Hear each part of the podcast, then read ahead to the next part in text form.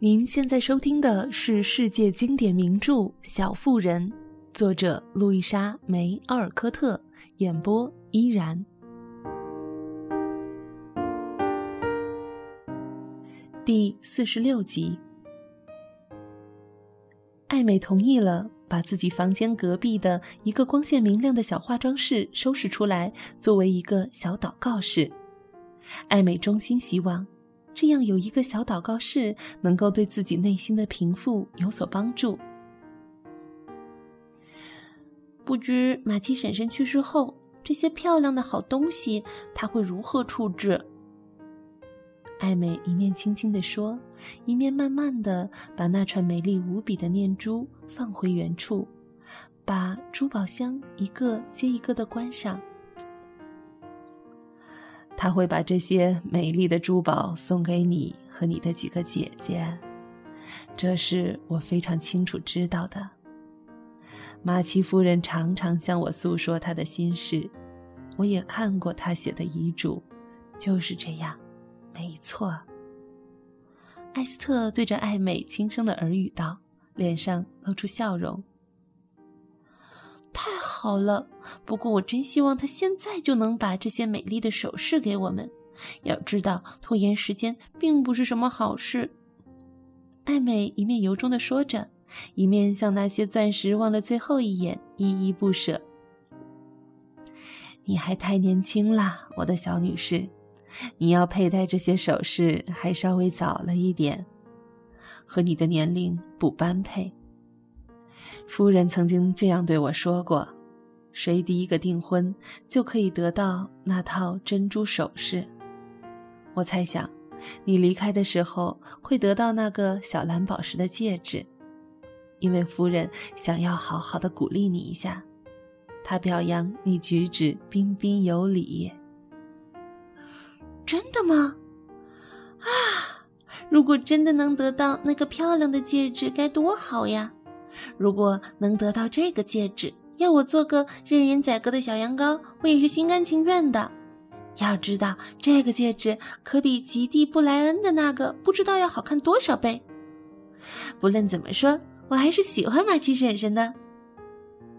艾美兴高采烈地把那只蓝色戒指戴在手指上试了又试，并且暗暗地下定决心，自己要得到它。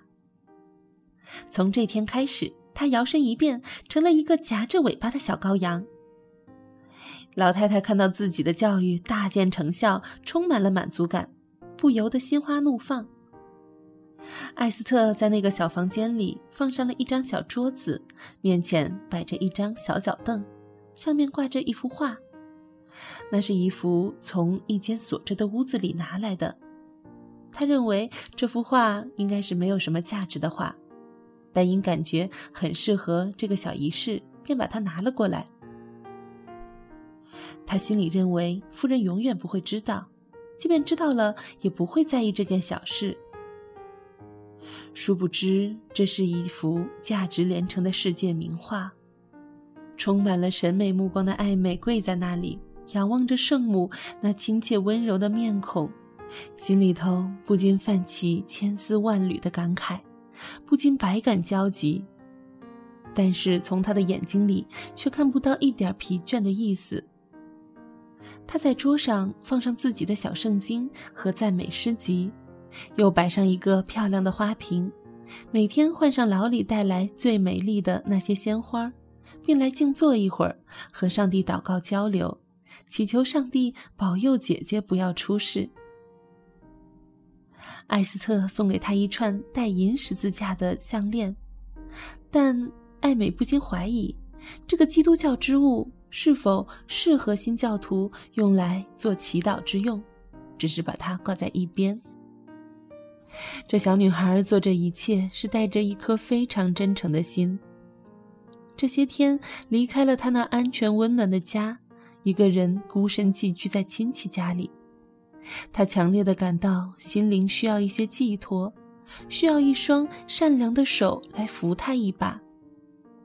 于是他本能的向那位强大而慈悲的上帝求助。他那如慈父一般的爱是如此亲切的怀抱着所有他幼小的孩子们。他甚至一度忘记了母亲曾经嘱咐的要他独立思考和自我约束的话。现在有人给了他心里巨大的安慰，他便努力去寻找道路，并且义无反顾地踏上了朝圣的旅程。不过，艾美才刚刚开始向天父求救，所以此刻他感觉到肩上的担子似乎万分沉重。他试图忘掉自己，保持乐观，每天都尽力地做好自己的事情。尽管没有任何人看到他所做的一切，也没有人因为他付出的巨大努力而为此赞扬他。首先，他做出的第一个决定就是像马奇婶婶那样为自己立一个遗嘱，这样即使某一天他真的不幸得病、撒手人寰了，那他的那笔小小财产也可以得到最好的分割。但是，只要一想到……自己要跟自己小小的宝藏分手，他便觉得伤感的心如刀割，因为对他来说，这些小玩意儿可是跟老太太的珠宝一样珍贵。他花掉了自己的娱乐时间，用了整整一个小时，绞尽脑汁的拟出这份重要文件。艾斯特则无偿的帮助他，为他纠正某些法律用词。最终，当这位好心的法国女人在遗嘱上签上自己的大名后，艾美长长的舒了一口气。她把遗嘱放在一边，准备哪天把这份遗嘱给老李看。她希望老李做自己的第二证人。这天，天上下起蒙蒙细雨，艾美就走到楼上一间大房子里，找点开心的事消遣消遣。她也带上了那只鹦鹉作伴。房子里有一个大衣橱，里面放着满满的旧式戏服。艾斯特很慷慨地允许他穿着这些戏服玩乐，艾美于是乐此不疲，经常来寻找快乐。这次她穿上了褪了色的锦缎衣裳，对着全身镜来回来回地走着，自恋地欣赏。她一会儿仪态万千地行屈膝礼。一会儿又穿着长裙扭捏地走来走去，让衣服相互摩擦，发出悦耳的沙沙声。这一天，他正玩得开心的不行，玩得不亦乐乎，连老李轻轻的敲门声也没有看见。老李悄悄地探头望进房间去，恰好见到一幕搞笑的画面。艾美手里摇着扇子，仪态万方，装模作样的夺过来夺过去，扭捏造型。此时，她头上缠着一条巨大的粉红色头巾，与身上穿着的蓝缎子衣裳合成的鼓鼓的黄裙子交相辉映，相映成趣。由于脚下穿着高跟鞋，她走路必须十分谨慎，以免摔倒。正如老李事后向乔绘声绘色的描述。她穿着颜色过分鲜艳的服装，在镜子前扭扭捏捏、惺惺作态。那个鹦鹉则紧跟在她的身后，全力模仿她的一举一动。偶尔，他又停下来，像人一样冷笑一声，或高叫：“我们这样不错吧？快滚，丑八怪！闭嘴，亲亲我，宝贝！哈哈，哈哈。”此情此景，令人看了即使笑晕过去都不过分。老李好不容易才勉强咽下去了那随时都即将爆发出来的大笑声，以免惹怒了公主殿下，伤了爱美的自尊。他很绅士的敲敲门，爱美优雅的允许他进去。你快坐下歇一会儿吧，等把这些东西都换掉。我有一件十分严肃、非常重要的事情要和你商量。在把那个鹦鹉赶到房子的一角后，他嘟囔着说：“这只讨厌的死鸟真是我命中注定的克星。”他接着又严肃地说，一面摘下头上粉红色的那个丝巾，那可真是一个遮天蔽日的庞然大物。老李则跨坐在边上的一张椅子上，动作十分潇洒。昨天马奇婶婶睡着了之后，我连呼吸都屏住了。连吱都不敢吱一声，而那只鹦鹉却在笼子里故意尖声的大喊大叫，胡乱扑腾，弄出了很大的响声。我便过去把它放了出来，才发现原来啊，笼子里头有一只大蜘蛛。我用一根火钳把它赶了出来，它却飞也似的溜到了书架下面。鹦鹉赶紧追了过去，伸长了脖子向书架下面瞪大了双眼使劲看。一会儿，它又怪模怪样的说：“出来散个步吧，小宝贝儿。”我都忍不住笑出来了。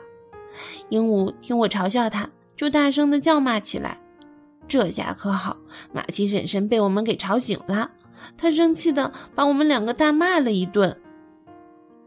哈哈，那个蜘蛛接受了那老鹦鹉的邀请吗？老李问，听得打了个大哈欠。接受啦，他大摇大摆的走出来。那个没用的鹦鹉看到他爬出来了，扭头撒腿就跑，差点给吓得半死。他很狼狈的逃到了马奇婶婶的椅子上。一面看我追打蜘蛛，一面尖声大叫着：“抓住他！抓住他！”你撒谎！哦，上帝！鹦鹉大叫着骂起来，又扑过来狠命的去捉老李的脚趾。我告诉你，如果你是我养的，我立马就拧断你的脖子！老李向鸟儿晃晃拳头，威胁的叫道。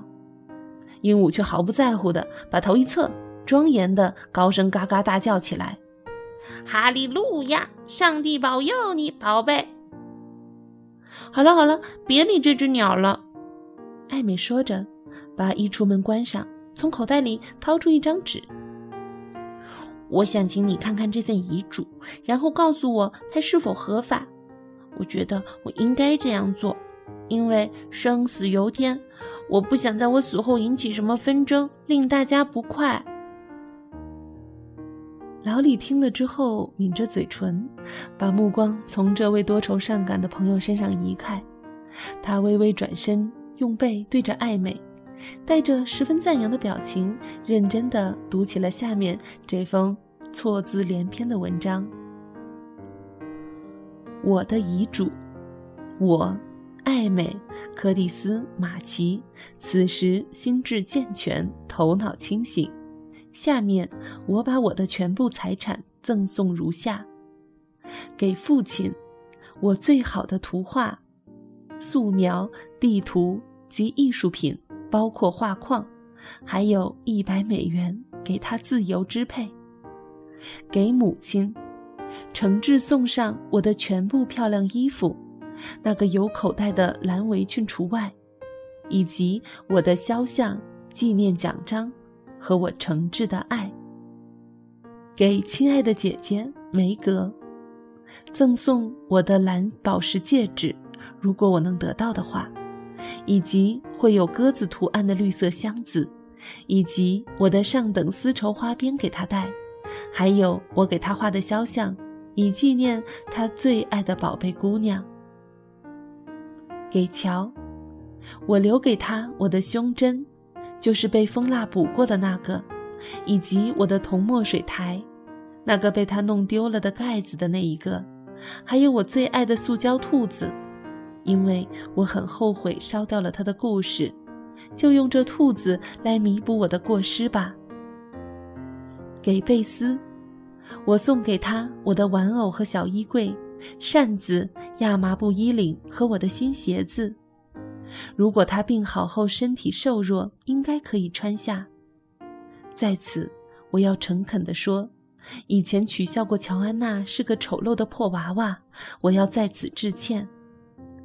给我的朋友和邻居西奥多·劳伦斯，我遗赠我的纸质文件夹，还有我的陶土模型马，虽然他说过这马没有脖子，以及他喜欢的我的任何一件艺术品。以报答他在我们痛苦之际对我们的无私帮助和大恩大德，我觉得我最好的作品就是圣母玛利亚。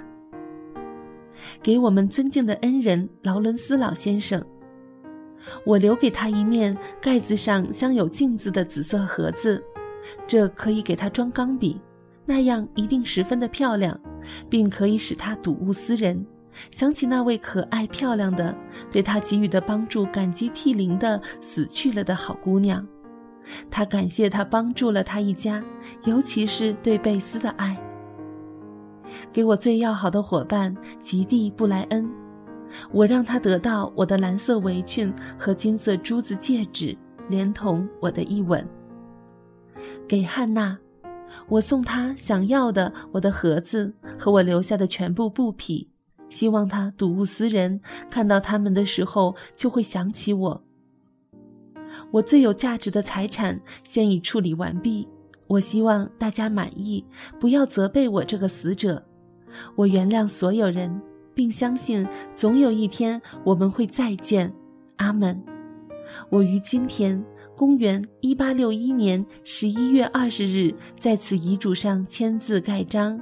艾美·柯蒂斯·马奇，证人艾斯特拉·凡尔奈，西奥多·劳伦斯。最后一个名字是用铅笔写上的。艾美叮嘱说：“老李要用墨水笔再重新写一次。”并替他把文件妥善保管好。